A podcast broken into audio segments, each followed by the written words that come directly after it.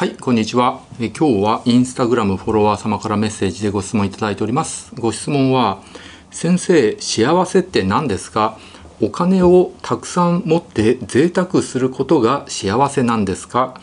ビジネスで成功するのが幸せなんですか？人から尊敬されることが幸せなんですか？僕は家に引きこもって一人でゲームやってる時が一番幸せなんですが友人はそんな僕のことを不幸なやつだなと言ってきます。もう何が幸せなのかわからなくなってしまいました。先生幸せって何なんですかね？っていうご質問なんですけれど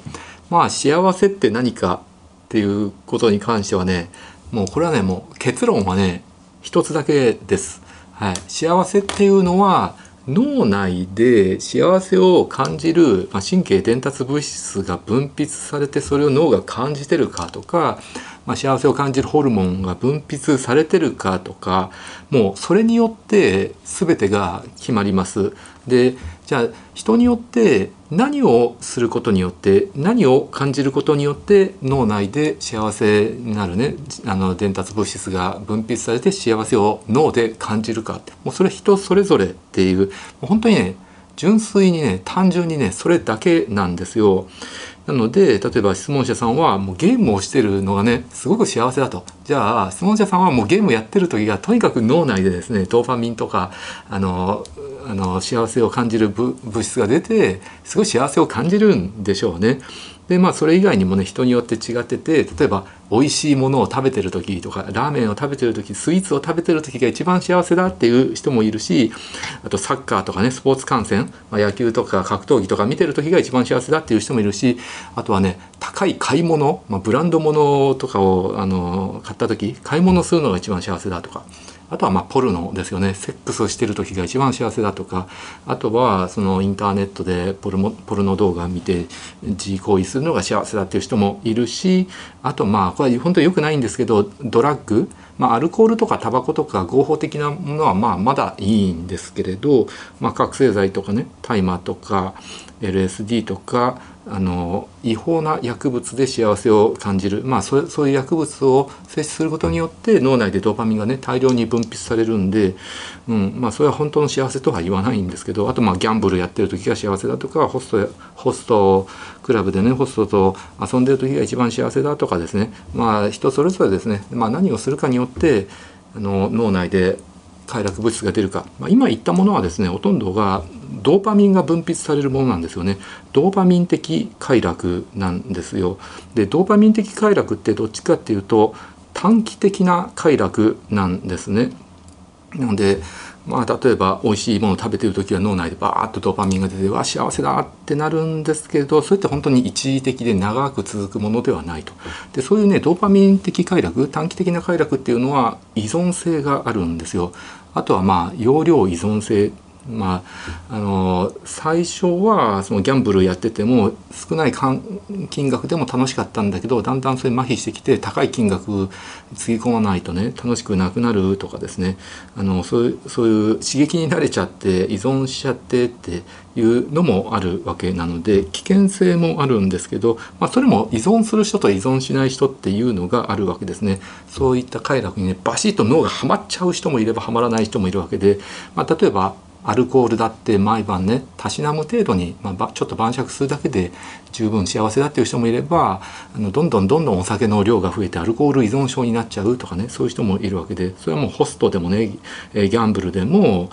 甘いものでもあのもう場合によってはね覚醒剤とかだってそうなんですよね。覚醒剤でも昔は日本でも合法的に覚醒剤があの売られてたわけで結構日本国民多くの人がね覚醒剤やってたわけなんですよ。ヒロポンっていう名前で販売されていてね。でもヒロポン中毒になる人もいればあの違法になった時にもうじゃあやめるわ。で全然やめれた人もいてやめれる人とやめない人がいて、まあ、依存する人と依存しない人がいるわけであって、まあ、どんなものでも快楽物質っていうのは依存する人依存しない人っているわけであってそれはもう先天的とか、まあ、後天的な、まあ、脳の構造とかによるものではないかなと考えられているわけです。あとはドーパミン的快楽以外にも、まあ、セロトニン的な快楽っていうのもあって、まあ、例えば日光浴をしてる時お散歩をしてる時とか笑顔でニコニコしてる時とか家族でのんびりしてる家族団らんの時間とかねそういう時は脳内でねセロトニンっていう神経伝達物質が出てそれはねドーパミン的快楽に比べると、まあ、ゆっくり長くじわじわっと続く快楽なんですね。なのでドーパミン的快楽に比べるとねセロトニン的快楽っていうのはまあ依存しにくいわけです。はい、あとはあのご飯食べてる時、まあ、噛んでる時とかでもセロトニンってあの分泌されるしニコニコしてるだけとか背筋を伸ばしてるだけでもね出たりとかするわけであってね、まあ、ゆっくり続く幸せって感じですね。あとはね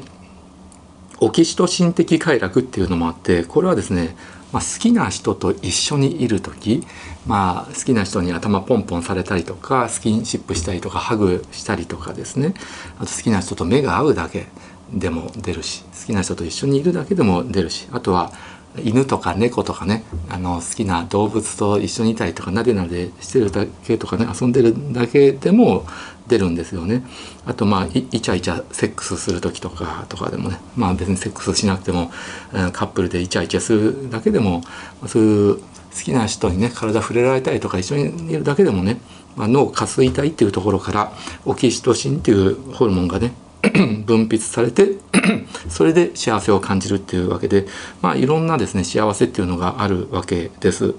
で話戻るんだけど質問者さんは一人で、まあ、家でゲームしてる時が幸せだと、まあ、その時におそらく脳内でドーパミンがすごい出るんでしょうね、まあ、ゲームにバシッと脳がはまるタイプの人間なんだと思います。で家で一人でゲームしてるってことはその人間関係のストレスっていうのがないわけですね。まあ、人間関係のストレスをすごく不快に感じる人っているんですよ。人付き合いが上手な人、苦手な人ってやっぱりこれも先天的にあるわけです。社交的な人とか内向的な人っていうのもある程度遺伝で決まってしまうわけなので、なのであのひょっとしたら質問者さんはちょっと内向的で人と接するのがストレスになっちゃう大勢のたくさんいるとこでストレスになっちゃうっていうタイプかもわからないです。でもそれとは逆に大勢でみんなでワイワイするのがすごい楽しいっていうまあどっちかっていうと社交的でワイワイやることによって脳内でドーパミンがバーッと出るっていう、まあ、いわゆるそのパリピっていう人まあ、パリピはパリピのあの幸せっていうのがあるわけなのであの人によってね本当に全然違うんです質問者さんは家で一人でゲームしてる時が最高の幸せなんでしょうね。うん、なのでまあゲームやってても全然楽しくないっていう人もいるわけですよね。それは脳がはまらないんですよね。ドーパミンが出ないわけですよね。何事でもハマることはまらないことって誰でもあるわけであって個人差があるわけで、まあ、例えばゴルフとかだってねゴルフにすごいハマる人もいればハマらないもうギャンブルでもあの風俗でもあとドラッグでも筋トレでもマラソンでもアルコールでも買い物でもあのあと仕事ね仕事もね仕事大好きな人っているんですよ。まあ多くの人って仕事が嫌い仕事は苦痛とかあとまあお金を稼ぐために仕方なくやってるってえ考えて仕事をしてる人って、まあ、結構多いと思うんですけどもう自分のやってる仕事が楽しくて楽しくてしょうがないってで仕事にどんどんはまってもう時間も忘れて没頭してですねずっと働いてるっていう人まあそれはその人にとって仕事することが幸せなんですよね。まあ、なのでそういう人ってまあ、どっちかというと自営業とかフリーランスとかそういう人が多いかな。の会社員とかだとあの長時間働けないんですよね。残業したくてもあの帰れって言われたりとか昼休みもしっかり1時間休み取れとかになるからまあそういう仕事が好きな人ってねどっちかっていうと,、えーと、雇われてる人よりもあの自営業とかフリーランスとかの方が向いているってことになりますよね。うん、ということなんでなので、ね、例えばね僕美容外科医なんだけど美容外科医も何が幸せなのかあとは何が成功なのかっていうのをよくね悩んでる人がいるんですよ。僕よくご質問されるんですけれどまあ美容外科医として成功するのはどういうことか美容外科医として、えー、どういうことをするのが幸せなのかって教えてくださいっていろんなね若い先生僕より若い先生に聞かれるんですけどまあ例えばさそのカリスマドクターになるのが目標であってカリスマドクターこそがかっこいいって思ってる人っているんですよね。まあ、そういう人にとってはもうカリスマドクターこそが正義でそれこそが目指す道だって、まあ、カリスマドクターっていうのは、まあ、勤務医でもあでもね個人開業医でも人気なんですよね。それあの患者さんからね人気があってリピーターとか紹介の患者さんとかたくさんいてで患者さんからも「ありがとうございました」って「もう先生にやってもらってああのすごい感謝し,、ま、してます」って「幸せになりました」って言ってでそうなるとですねまあ有名になって、まあ、他のドクターからもその尊敬されるわけですよね、まあ、そういうそのカリスマドクターになるのが、えー、成功だとかっこいいって思ってる人もいればあとはさあの医者の中でとにかく尊敬されるその医学界美容外科の中で尊敬されるのがかっこいいと思ってる人もいるわけです。まあ、それはいろんなねあの最先端の手術とかまだみんながやってない手術とかやることによってそれはね新しいことに取り組むということはリスクも生じるわけなんですけどでそれを学会発表して、まあ、論文にしてってなるとまあ大勢のね同業者の中から「あの先生すごい!」ってね、えー、思われるわけです。同業者から尊敬される、まあ、これこそが成功だこういうこれこそが美容外科医のある道だって考える人もいるしあとはまあ手術がもうとにかくうまいって評判だって。でもう患者患者さんからもねあと同業者からも尊敬されて。もうとにかく手術がうまいのがあのかっこいいんだ成功なんだって思う人もいればあるいは SNS でバズってで集客能力がすごくあって、まあ、それでなおかつまあ技術がないのはダメなんで技術もまあまあそこそこあってで有名になってでお金持ちになってってでそれがそれこそが成功だってまあそれ個人開業医でもね勤務医でもどちらでもあるなんですけどそれこそがいいって思う人もいればあとはあのもう自分は手術もほとんどしない全くしないとかであの経営者として、まあ、ビジネスで成功する人まあチェーン店系のね大手のクリニックの総院長になってねたくさん医者を雇ってとにかくその全体の規模を大きくして総売上がその何百億とかですねそういう規模とか数字をとにかく大きくする。これこそが成功なんだ。これが自分の幸せなんだって考えてる人もいるわけであって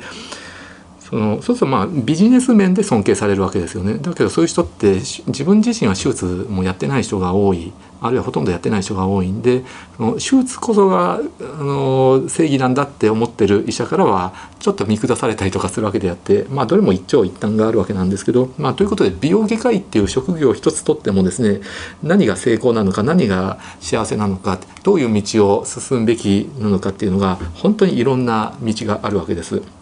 でそれは何が何で決まるかっていうとその人本人が、ま、何が得意なのかとか何が好きなとか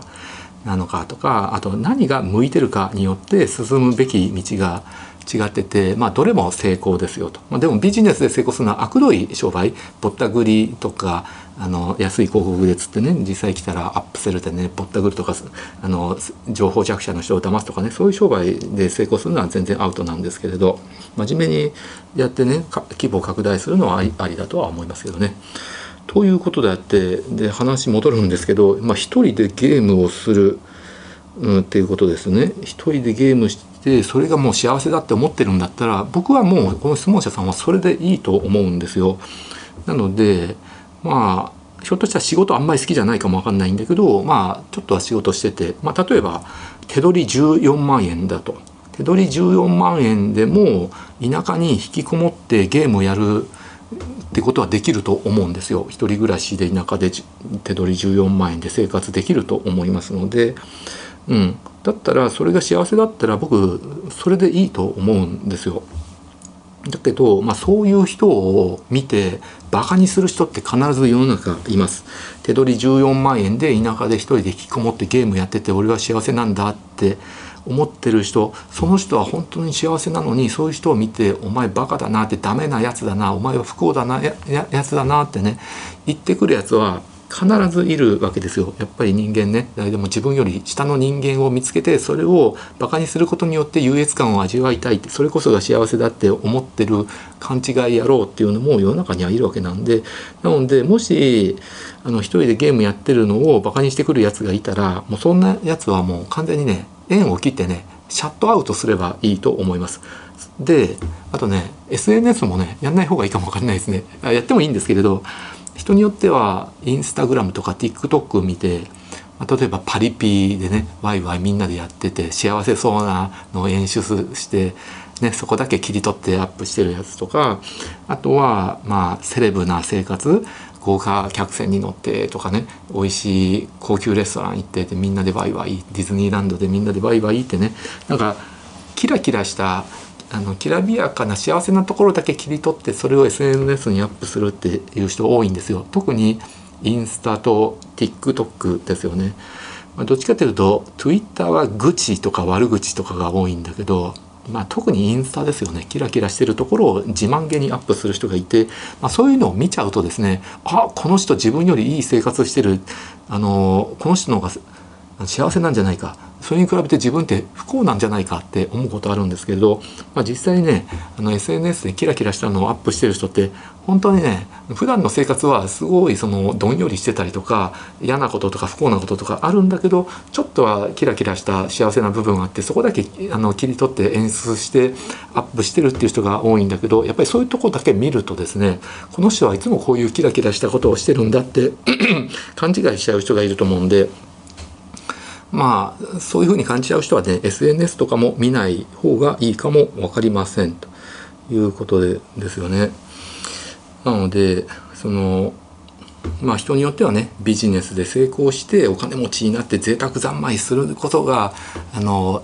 成功者であり幸せなんだって思っててそれを自慢げにですね周りの人に言う人っているんですけれど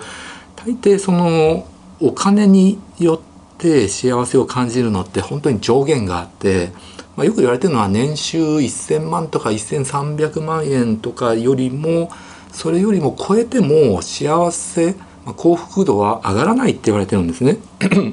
それは年収300万円の時に比べれば年収1,000万になると、まあ、幸福度って上がるんですけど、まあ、それ以上上がってもそんなにね幸福度変わらない っ